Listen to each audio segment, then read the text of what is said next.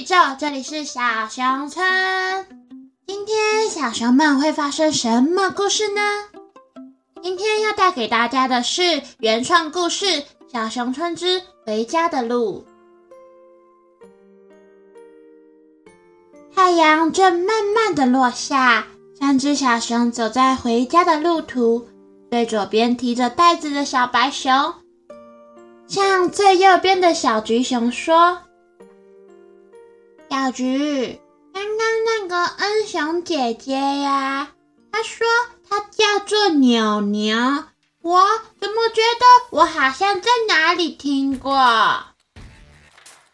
小菊在脑中想了想，说：“哦，牛牛，哦，我想起来了，牛牛姐姐是不是就是那个小熊勇士榜上的其中一位荣誉之星呢？”我一直听说牛牛姐姐很厉害，一点也不输小酷哥哥，终于让我看见真熊了。啊，难怪我总觉得听过。总有一天，我小白也会成为小熊勇士的。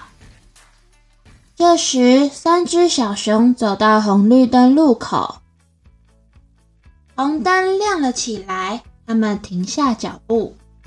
对面的吆喝声传来：“好吃的棉花糖啊，快来买棉花糖啊！一份不用一百，不用三十，只要十块钱，只收你十块钱，赶快来买甜甜的棉花糖吧！”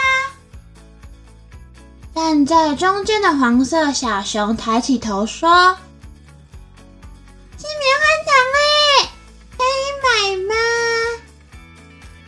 白转过头，摸了摸小黄的头，说：“可以呀，等会绿灯的时候我们就去买。”很快绿灯就亮起了，小黄抬起脚便想冲过去，一台摩托车向小熊们疾驶而来，小黄小心！小菊边喊边将小黄往后拉，虽然躲过了摩托车。但是小熊们还正处于惊吓中，小白最快回过神来，向小黄问说：“小黄有没有怎么样？”“我我没事，可是不是绿灯吗？为什么还有车子冲过来？”“虽然我们是绿灯，但是其他的熊熊啊，可能会因为一些事情，所以闯红灯。”这样是不对的哦，但是还是有许多熊熊会这个样子，所以我们在过马路的时候，即使我们是绿灯，还是要注意四周的车子。有时候啊，大家为了抢在红灯前面过去，所以啊就会加速。可是这时我们刚好绿灯。马上向前走的话，就很容易被撞到，所以过马路的时候要再等一下，确认安全后再过马路，知道吗？小黄点了点头，说：“我知道了。那我有事情的时候也可以闯红灯吗？”小白摇了摇头，说：“不可以的，小黄。”闯红灯是一件非常危险的行为，不仅会伤害到别人，自己也会受伤，还有生命的危险。我们是乖小熊，对吧？所以闯红灯这么危险又不对的事情，是绝对不可以做的哦。听完小白的回答，小黄先是点了点头，然后想了想说。那我知道了，我下次过马路先确认四周安全的话，我才过马路。这次三只小熊确认四周是安全的，而且还是绿灯的情况下，三只小熊走到马路对面，买了两份棉花糖，接着又继续踏上回家的路途。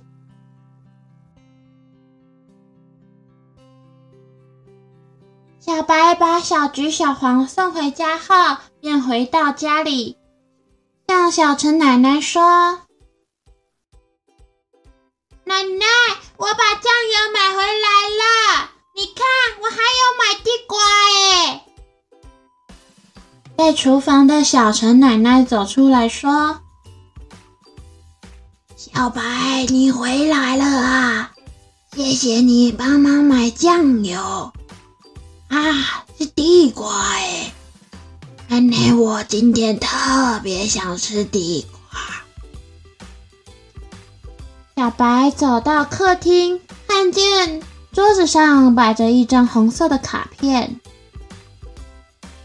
奶奶，这是什么呀？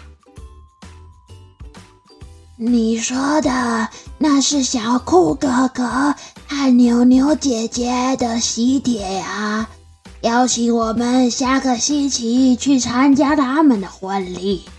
你想去吗？我要，我要，我要。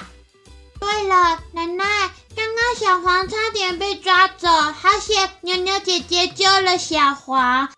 那我们一定要好好的谢谢牛牛啊！你们呐，出门在外面一定要更加小心呐。说完后，小陈奶奶便又走回厨房，端出几道菜来，向小白说。小白呀，今天辛苦了，赶快去洗手，我们吃饭啦！